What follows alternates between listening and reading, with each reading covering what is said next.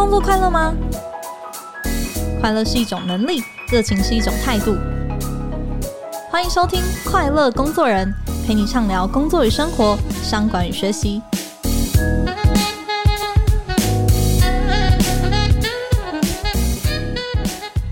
大家好，我是 Cheers 的记者邵敏。今天呢，想要跟大家聊聊做笔记这回事哦。诶，想要先问问正在收听这一集的你啊，你相信自己的大脑吗？德国的心理学家艾宾豪斯呢，在一八八五年发表了一个很有名的实验结果，说明了人的记忆力有多脆弱。他发现呢，诶，当人刚学会一件新的事情呢，只要在二十分钟之后呢，就已经忘了。四成的内容哦，然后二十四小时过后呢，你只会记得三成；他一个月之后呢，就只剩下两成哦。我想在职场上啊，害怕忘记事情，尤其是那个老板交代的任务啊，还有客户的嗯、要求的内容哦，这应该是绝大多数人都会做笔记的原因。可是呢，做笔记可以带给你的效益，其实远远不只是帮你记住事情这么简单而已哦。其实呢，你可以把笔记想象成你的另外一个大脑哦。那要怎么让这个开外挂的大脑更有效地帮助你呢？这绝对不是说听什么就抄什么这样这么简单。好的笔记习惯呢，其实可以对你在时间管理啊、工作的排序啊，甚至是你下班之后的生活呢，都会有很大的帮助哦。那今天我们邀请的来宾呢，可以说是非常热爱钻研各种笔记术，而且已经帮助了上万人建立笔记的习惯。嗯，他就是电脑玩物的站长黄忠义。Easer 过去十几年来哦，就一直都在透过部落格啊，还有社群啊，分享一些很好用的软体工具跟提升效率的方法哦。他的部落格呢，每天的点阅次数就高达了七万次哦。那过去呢，他也出版了像是 Evernote 一百个做笔记的好方法。呃，时间管理的三十道难题等等这些著作，然后累积的销量呢也超过了十二万册。那可能有听众的朋友的书桌上现在就有一本哦。那现在的他呢，身兼布洛克出版社的编辑，还有在全台各地走透透的讲师哦。今年七月呢，也刚刚出版了他的防弹笔记法。那我们今天呢，也搜集了一些听众朋友常见的困扰，要来跟 Easer 聊聊，哎，怎么解决这些问题哦？那我自己也很期待透过今天的这集节目来好好学习。那我们就赶快来欢迎 Easer。Hello，绍敏。Hello，各位听众，大家好，我是电脑玩物的站长 Easer。Hello，欢迎 Easer 来到我们的节目。哎，我其实，在看到你的新书出来《防弹笔记》这四个字的时候，哎，我马上就先想到前几年从欧美开始红起来的那个子弹笔记法，所以我自己就很好奇，说为什么你会把这本书取名叫做《防弹笔记》呢？确实，那时候取这个书名的时候，或者是建立这个方法论的时候，确实有刻意想要跟子弹笔记方法。做一个对比，因为我自己当年也研究了很多子弹笔记方法的这个技巧，然后我自己实践了一段时间之后，我也收到很多身边的朋友、读者的回馈，他们说他们在子弹笔记方法里面也利用他的技巧列了很多待办清单。那子弹笔记法常说在待办清单上要设计很多的符号，于是很多人呢可能在这样的方式上，在笔记纸本笔记本或者数位笔记工具当中。做出了一些很漂亮的每天的待办清单，或者像是行事历或者流程的规划。可是，一段时间之后，他们说，好像虽然有了漂亮的待办清单，可是真正的事情好像还是无法实现，甚至待办清单上还是慢慢的回到跟原本一样，累积了很多做不到、开始拖延的大大小小的事情。那我就在想，这背后真正关键的问题到底是什么呢？那我自己在实践笔记方法里面，其实一直有一个流程的顺序，就是我一直把待办清单当作是时间管理、做笔记、做自己的任务整理的最后一步。但是我发现很多人在实践子弹笔记方法的时候，却把它变成了第一步，就是好像以为我是要打开一个每天的行事历或者每天的清单，然后开始把我要做的大大小小的行动列上去。可是这时候你的行动其实是很混乱的。因为我们每天可能要兼顾 A、B、C 各种不同的大大小小的任务，那这时候我杂乱的记下的行动，它又分散在每天不同的日期，这样子我们的工作流程、生活的流程，如何建立一个有效的专案任务的全面鸟瞰的这个视野呢？所以我想用防弹笔记法这样的一个名称，也是提醒大家，我们如果要做好时间管理，要做好笔记，我们的第一步一定要先放下我们的待办清单，一定要先放下我们的行事历，甚至最后没有待办清单跟行事历都没有关系。但是我们的第一步必须先回到，就是我们的专案、我们的任务的一则笔记，如何把它写好，如何把专案跟任务的碎片行动，用一个有技巧的方式、有架构的方式，整理成一则一则很明确的任务笔记。那这是防弹笔记法的防弹的意思。嗯，这听起来是一套就是以终为始的系统嘛，所以你的目标跟你的专案其实是做这所有笔记的第一步，它是一个先决条件哦。我觉得接下来我们节目可以就是一步一步的来聊说，哎，到底要怎么达成就是刚刚提到这些目标哦？哎，您自己是从什么时候开始就很有意识的要用笔记来建立你自己时间管理的方法学呢？从什么时候开始有意识的想用笔记来建立时间管理的方法？我觉得这是回归到开始写部落格，但是同时又有正职的工作需要处理，然后慢慢部落格经营了一段成绩之后，发现也有很多讲座的大大小小的邀约，于是我就发现我每天有非常多杂乱的行动，每天有非常多杂乱的这个会议。虽然我原本把这些事情都记下来，可是好像变成是呈现在很多。一天两天，每一天不同的杂乱的会议记录上，然后行动都分散在很多杂乱的这个代办清单上面。我发现我常常会忘记之前的某些关键的任务执行过程当中的经验，我常常会忘记之前的某些关键的任务在不同的每一次不同的讨论当中修改、调整、交办的大大小小的细节。所以那时候我决定要好好来改变，然后整理自己的笔记系统，帮助自己能够管好。我同时想要兼顾的工作生活中各种大大小小不同的任务。举一个很具体的案例，就是我以前写会议记录的时候啊，大概跟大多数朋友是一样的，就是我们通常大多数人就是反正每天开了什么会，我就打开我的一页笔记，把这个会议笔记写上去。于是我的笔记本当中可能就有今天、昨天、前天，总之每天不同的这个会议记录。然后当我要执行任务的时候，一开始我也不觉得有问题，因为我就是。回头去翻前几天的会议嘛，去看看那些会议当中讨论的某个会议的小细节，然后把那个任务继续往下推进。可是当我像我刚才讲的例子，我同时想要兼顾人生中很多层面的专案跟任务的时候，我就发现这样子的笔记方法，顶多就是帮我完成当下要做的事情而已，有点像是让自己只能追着当下的事情跑。所以后来我做了一个很具体的笔记方法的改变，我再也不写会议记录的笔记了。而是我回头去重新思考一个问题，比如说今天开了一个会，今天会议当中讨论了最近即将推出的线上课程的这个专案。以前我是都把它写在一天的会议记录当中，但现在我不会这样子做，我会在会议的过程中去看看，哎，现在的讨论，我的接下来的线上课程的任务相关的细节，我当下就把它更新回线上课程正在规划的任务笔记，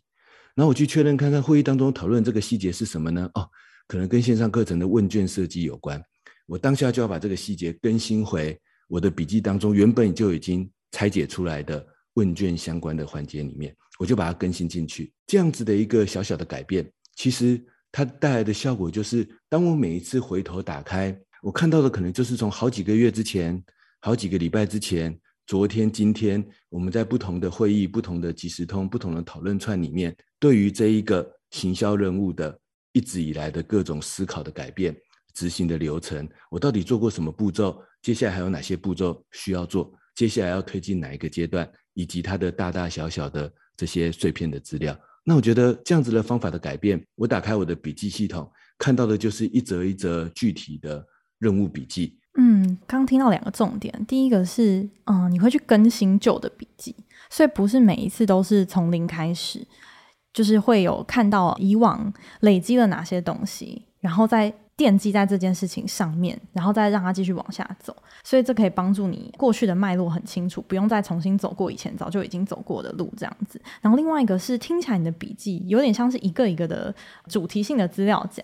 然后里面放了可能不同时期，然后来源不一样的资料，但是它的主题性是很明确的，怎么样帮助你达成目标是很明确的，是这样子对不对？我想针对这两个重点做一点简单的反馈，嗯，就是第一个重点啊，确实是这样没有错。其实，在我的笔记系统当中啊，有非常多的笔记是更新超过三四年、五六年以上的时间。哇，同一则笔记持续的更新三四年到五六年以上的时间，甚至有持续更新十几年以上的时间的笔记。比如说，我的笔记系统当中有一则我在正职的工作里面如何处理合约的任务笔记，那则笔记已经更新了十一年的时间了。从我一进公司开始，我接触过哪些跟合约相关的任务，那时候产生了什么经验，处理这种类型的合约要注意什么细节，注意什么步骤。这十几年来，公司的合约的一些流程有没有改变？当然有改变啊，比如说可能电子化，变成线上签名，那这个流程的改变。我要多做什么步骤呢？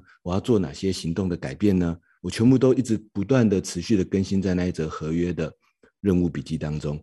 可是这样的笔记对我来讲的效果是什么呢？我就很明确的知道，反正我遇到任何合约的问题，我就回到那则合约的任务笔记去找到资料，一定有资料。如果没有资料，那表示又是一个新的经验，没有做过，那我就去尝试这个新的经验，尝试过后把它及时更新回那则合约的任务笔记里面。那比如说，我有一则亲子沟通的任务笔记，我已经大概持续更新了三四年以上的时间。我小孩今年大概才六岁，还不到六岁，嗯、但已经更新了三十年的时间了。它里面呢，目前我自己算过，大概累积三四十种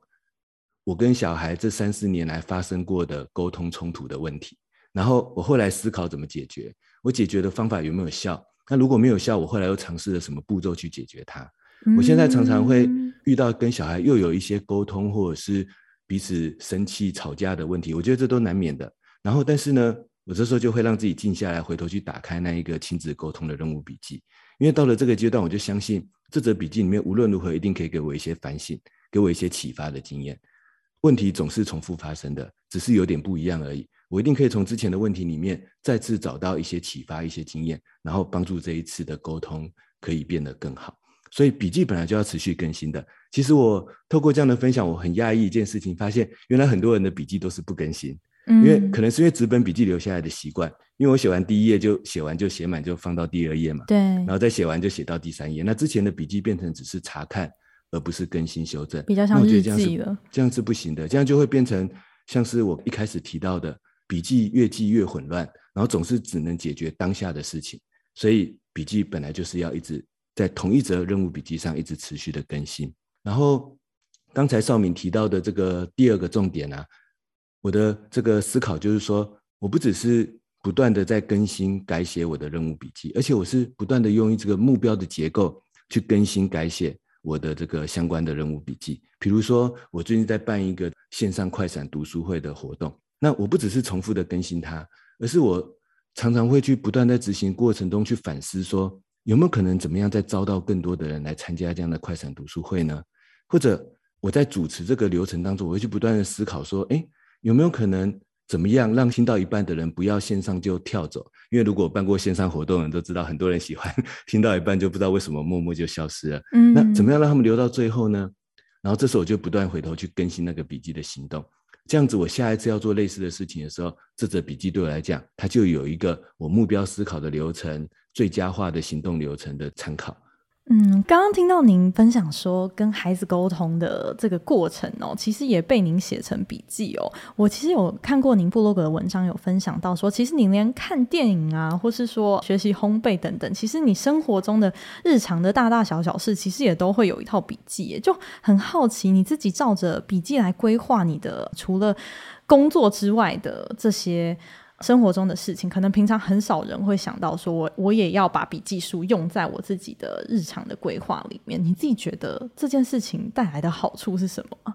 我觉得它带来最大的好处就是让我们的生活人生是有目标，然后很明确的知道自己要创造什么有价值的成果。像我常常在分享这样的方法的时候，有很多朋友会跟我回馈说：“伊瑟，工作上我们用任务专案的角度来设定我们的笔记，这个好理解。”可是生活中不是就很多杂事吗？这样子怎么用任务跟专案的角度来设定我们的笔记呢？它不就是每天要做什么事情的待办清单吗？然后那时候我就回馈说，任何的事情我把它看作杂事，它就是杂事；但是我把它看作任务，它才会变成有价值的任务。就像为什么我有着写了十几年的合约的笔记呢？就是因为我不把我不把它看作是杂事，我把它看作是我到底如何最有效率的处理合约这个。很讨厌的行政流程，我其实讨厌它，但是我正是因为讨厌它，我才希望自己用最有效率、不要出错，然后最简单可以找到资料的方式，去把这个流程用我大脑完全可以放空的状态就把它搞定。所以我才要为合约设定一则任务笔记嘛。于是这时候，它对我来讲就不是杂事，它对我来讲，这则任务笔记是让我可以用最轻松、最简单的方式完成合约这个任务。刚才少敏提到的看电影，我其实很喜欢看电影，我很喜欢放空。我到了晚上也很想要像跟大家一样，就是我不想做任何的事情，只想看一些有趣的东西。可是我发现，当我到了那个时候啊，我可能会出现这样的情况。我就开始想，哎，我现在可以来看什么电影，可以来追什么剧呢？那我可能就打开 Netflix 或者打开 Apple、Google 的一些线上电影租片的平台，开始选。那他们都会给你很多推荐嘛，给我很多预告片，我就开始看看看看看。结果我发现，我常常陷入这样的困境，就是明明有空档时间了，明明想要放空，可是因为当下不知道自己要玩什么，要享受什么，于是呢，开始上网，开始乱滑乱逛，然后去看那些推荐。结果不知不觉滑个电影预告片，三四十分钟时间就过去了。没错。结果本来可能有两个小时的空档可以看完一部电影，三四十分钟过去了，只剩一个多小时。这时候我们就会想啊，糟糕！就算找到好看的电影，但是看不完了，好吧，继续划手机好了，因为只剩一个小时了。嗯。我不希望自己变成这样，所以我平常就在累积一个我想看的电影的任务笔记。我还是会上网乱逛，我乱逛的时候可能看到一些影评的推荐，看到一部，诶，他推荐这个电影，我想看。我当下就把它记到那一个我想看的电影的任务笔记当中。我上面有个待办清单，它会排序我看过的电影、好看的电影、很烂的电影，然后跟我想看的电影。然后每当我遇到空档的时间的时候，我就呼叫那一则电影的任务笔记。所以我就看着那一个我的电影的任务笔记，就选我的待办清单最开头的一两个电影，然后立刻把它租下来买下来，然后立刻来看。这样我可以充分的享受。那个两个小时的我真正的休闲空档的时间，嗯，那我觉得回过来说，就是我们透过这样的笔记方式，其实是帮我们重新定义生活中、人生当中什么是重要的，什么是我想要创造的有价值的成果。这不是说要去做很严肃的事情，因为它可能是看电影，我想要享受，但是怎么样才是我最充分、最喜欢的享受呢？我利用有效的任务笔记，先把它定义出来。到了那个时间到了，我才会知道我应该怎么样立刻采取行动。我觉得这个提醒也蛮重要的，尤其是大家现在花了那么多时间跟精力都在工作上面，然后其实自己的休闲的时间呐，做自己有兴趣的事情，其实是蛮宝贵的。这个时间，其实怎么样子好好的，就是让这一段已经。为数不长的这个时间，可以好好的拿来利用，然后把它发挥，就是用在你自己最想要创造的这个价值的事情上面。其实也是为什么我们希望可以来学笔记术的其中一个原因哦。其实我觉得听到现在为止，我觉得光是笔记术它背后代表的一种思考模式，其实就蛮值得我们来学习的。包含说自省这件事情，其实是非常重要的，就是见往知来，然后不犯过去已经犯过的错，再浪费。一次过去已经耗过的时间，其实透过笔记就可以做到这件事情。然后另外，其实我们平常在吸收各式各样的零碎的资讯，其实有很多的资讯一直往我们的大脑这样冲过来，然后。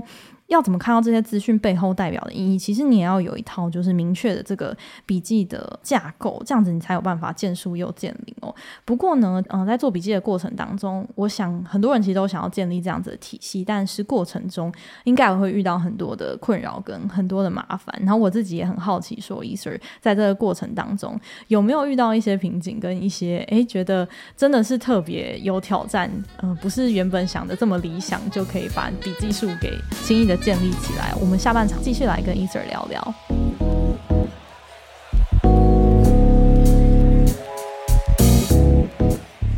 想跟各位听众朋友聊聊哦，转眼间就要迈入二零二三年了。诶，你现在的电力值剩下多少呢？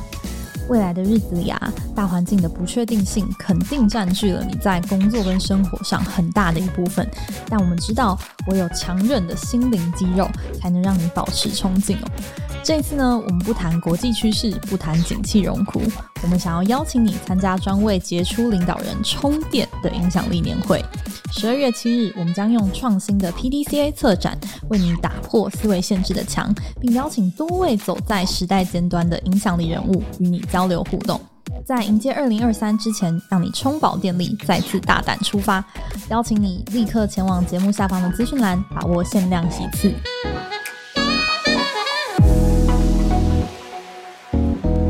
欢迎回来。哎，接下来要继续跟 Easter 来聊一下哦。哎，您自己刚谈了这么多啊，笔记术啊，然后时间管理的一些心法，也很好奇说，在不同的阶段，你有没有碰过，就是你自己当时的策略遇到了瓶颈，然后需要调整的时候呢？应该说，随时都会遇到啊。嗯，我觉得没有人可以做出一种计划，然后那个计划从此一帆风顺的，一直不断的往下推进，然后中间不会遇到任何问题，不会有任何瓶颈。我觉得真的很难吧？起码我自己身边，包括我自己，都看不到这样子的人。嗯，这也是为什么我在一开始会说，我们必须要放下代办清单，因为代办清单就会让人家觉得好像是我做一个计划，我就会一帆风顺的往前推进。我会找到一种方法，让我不会遇到瓶颈，不需要调整，然后就把它做好。但其实不会的。任何事情就是我一开始想的，有可能最后发现完全是错的，所以我中间过程必须不断的反思，不断的重新调整，因为代办清单、专案管理、行事历不会留下这些反思，但这些反思跟调整才是实践时间管理最重要的。您自己也有用过其他的时间管理的工具吗？比如说我自己其实很喜欢实验各式各样的时间管理工具，对，番茄钟结合代办清单，我之前也有介绍过。或者各种生活习惯的养成工具，无论是游戏化的还是勾选，像是习惯锁链这样子的工具，我基本上都会用过。但是最后我都会发现，他们都还是没办法让我随时记下我的思考、我的经验，我现在遇到什么事情、我的问题，甚至我的心情，没办法记进去。但是它是完成任务的过程中非常非常重要的一块，我必须要在里面重新思考我的目标到底是怎么样。过程当中遇到了什么新的问题？于是我发现只有笔记有办法解决这样的问题。那我想举一个实际的例子，比如说啊，我的时间管理的很多时间安排啊，其实一直都很不固定，跟大家想的可能都不一样。哦，而且我是一个很爱拖延的人，但是我是如何到现在让人家外面人家看起来觉得，嗯，Eason 你看起来不像是一个会拖延的人啊。所以我这样讲的时候，大家都觉得好像不可置信，但其实我真的很爱拖延。那我是怎么解决这样子的问题呢？我来举一个比较有趣的例子。我之前呢，有一段时间晚上回家之后呢，我就会开始写我的这个部落格文章。但是后来我小孩出生了，然后呢，我晚上回家如果专心只是继续写我的部落格文章的话，我就发现这个我的小孩都没有跟他一起亲子共处的时间。那我就发现这个问题呢，累积下去会是一个大的问题。我必须要调整自己这一个时间的安排。可是因为晚上比较能够安静嘛，可是原本这个安静的时间，我想要留下来陪伴小孩，这时候要怎么办呢？于是那时候我做的第一个调整就是，我尝试让自己早起一点点，然后呢，我利用早起的时间来推进我的这个部落格文章的写作。可是后来呢，过了一段时间之后，我就发现，我这样子在早起的时间去写部落格文章，我就失去了很多可以拿来运动的时间。然后这时候我就发现，嗯，一段时间没有去晨跑，没有去做运动。好像又失去了一些体力，这时候怎么办呢？我就发现我不能够单纯只利用早上的时间写部落格文章，早上的时间可能要留给一些运动的相关的时间。于是我就发现新的问题，我就继续调整。但是我又不想晚上回家写部落格文章，然后失去陪伴小孩的时间。这时候怎么办呢？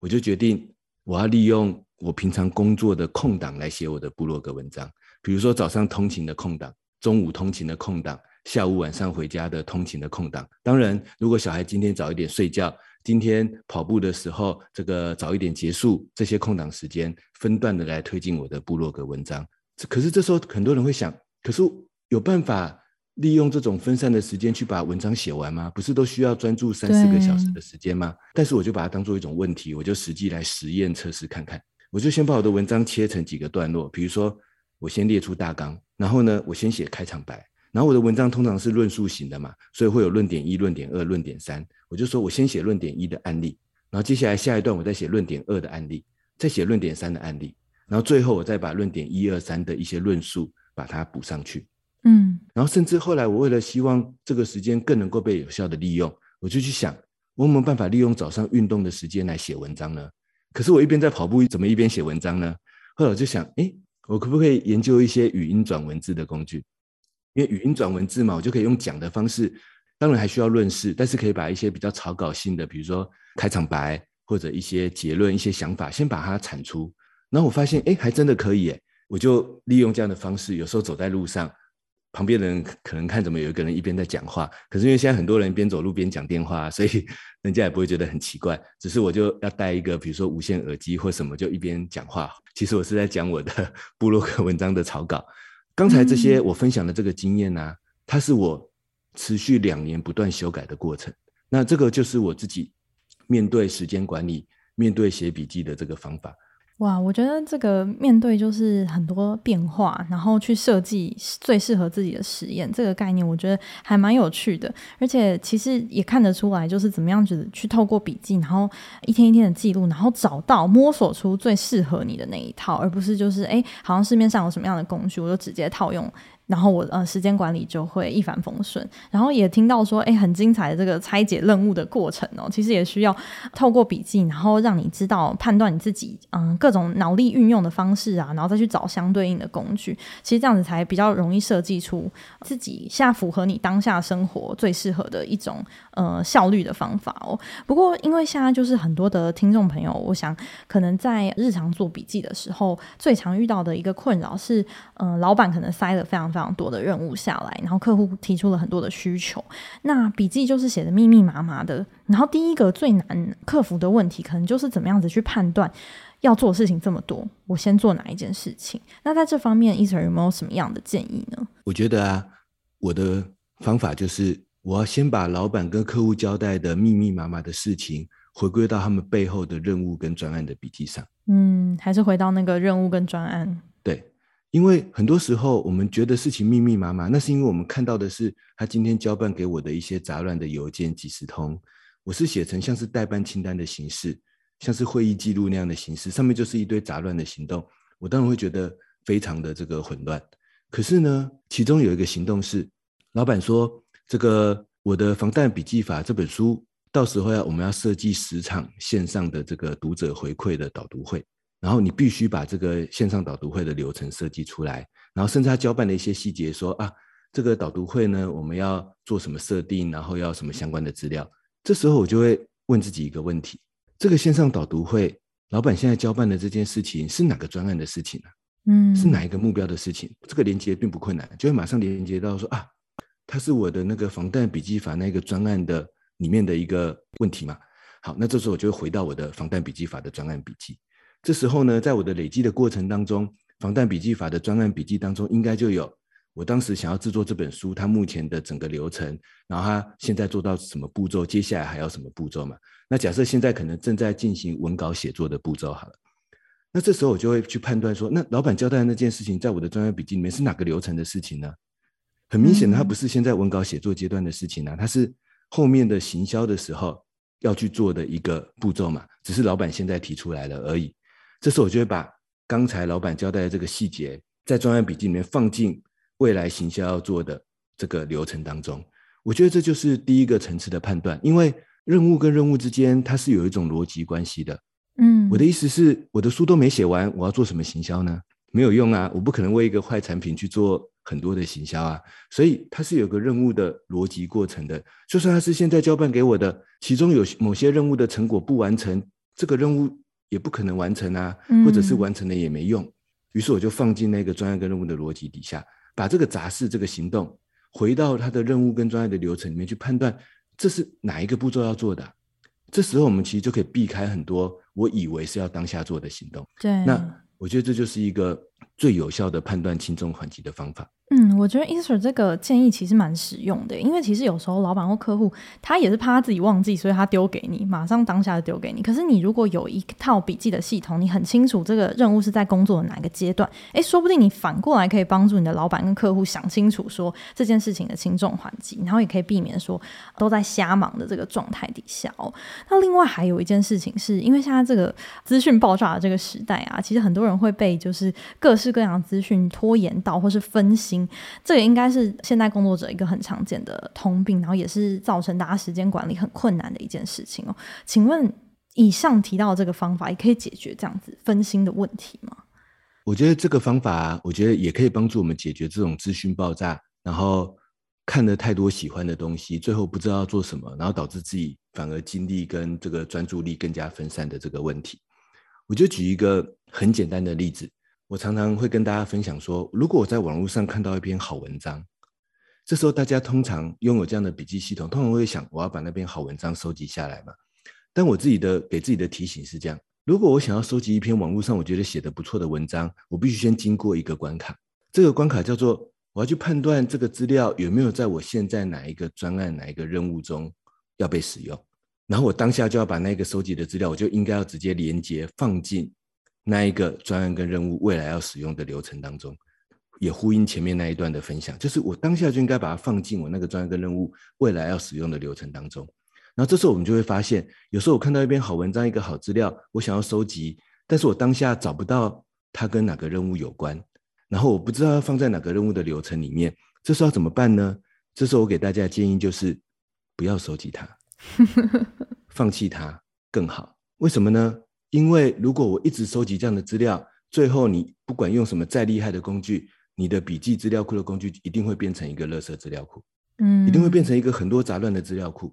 然后你仔细回想，如果你是用这样的逻辑收集的资料库，你那些几个月之前、一两年前收集的网页上的，或者是不知道哪里来的一些好资料，真的有办法拿出来用吗？真的有办法在我未来某个任务的需要的时候拿出来用吗？还是那时候你还是会回到 Google 去搜寻？是。那这样子的话，我干嘛一开始去收集那些资料呢？我就不要收集它，我就应该放掉它。而且我当下用不到，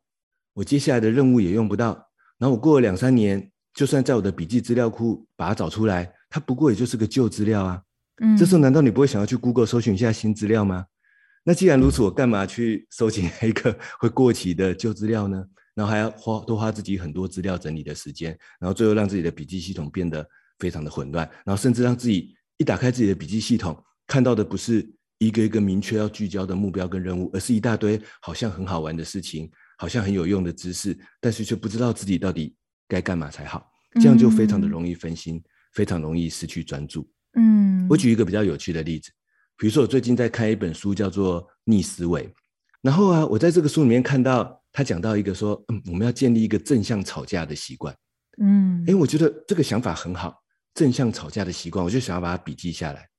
但我的笔记方法是什么呢？我的笔记方法是这样的：我想要在哪个任务里面实践正向吵架这样的习惯呢？如果认真听前面的节目的朋友，应该就知道了。我不是有一则亲子沟通的任务笔记吗？我就想说，哎，对。我也不能很相怨的说完全避免冲突，有时候冲突是有帮助的，只是我们必须用一个有效的重新思考的方法，建立一个正向吵架的这个习惯。我就把那个书中讨论这一段的一些重点，我是把它放在哪里呢？放在我的亲子沟通的任务笔记里面。可是这样子做会造成什么效果呢？不知道大家有没有写过很多读书笔记的习惯？你觉得你的读书笔记会被拿出来重复看吗？或者有没有重复看就算了？会不会拿出来真正对你产生什么效益？真正帮你执行什么东西呢？我相信很多朋友是不一定会的，嗯、甚至很多时候回头看自己的读书笔记，还不知道自己在写什么东西，记下这个重点到底是什么用意？为什么？因为我觉得就少了一个关键的思考：我到底要拿这个资料干嘛？我到底要拿这个资料解决什么专案跟任务？我们在收集这个爆炸资讯的当下，就多做这个层次的思考。嗯，而这样子时间一久。你就会慢慢养成一个习惯，不在目标跟任务上的资料不要理它，那这样不就是慢慢开始聚焦在自己的目标跟任务的笔记上吗？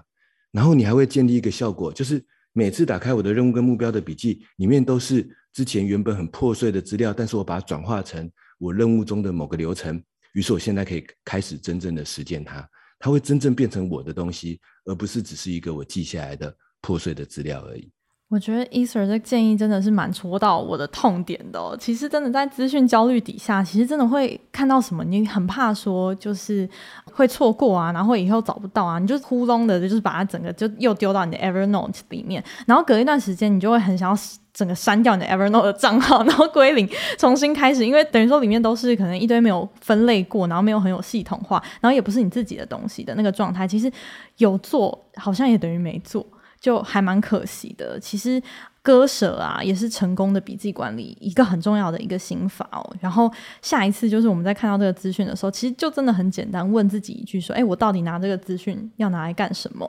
那很具体的把它转化成你要使用这个资讯的目的。那你下次回来看，一切都是有意义，然后都是 make sense 的哦。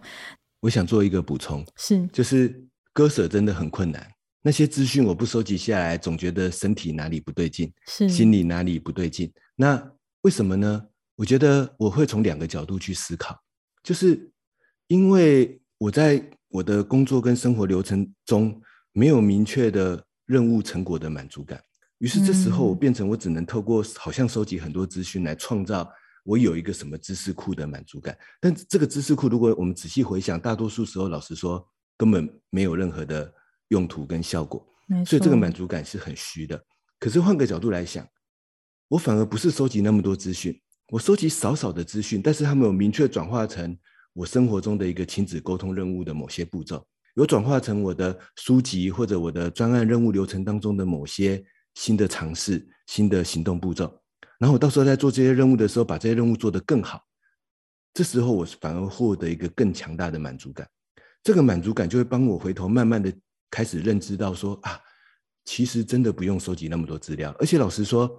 你再怎么收集资料，会比过 Google 的收集吗？你为什么不把 Google 当成你那些杂乱资料的第二大脑，然后需要的时候去搜寻一下就算了呢？嗯，就是你要收集很多新资料，就把 Google 当成你的第二大脑啊。但是我们自己的第二大脑保留的是。我的行动，我的经验，属于我自己的思考，这个应该要把它保留下来，然后在这里面创造我们的满足感。那我的第二个层次的提醒是，就像我刚才有强调一点，你把它看作杂事，它就是杂事；你把它看作有价值的任务，它才会变成有价值的任务。同样的一个资讯，你把它看作资讯，它就只是在整理资讯；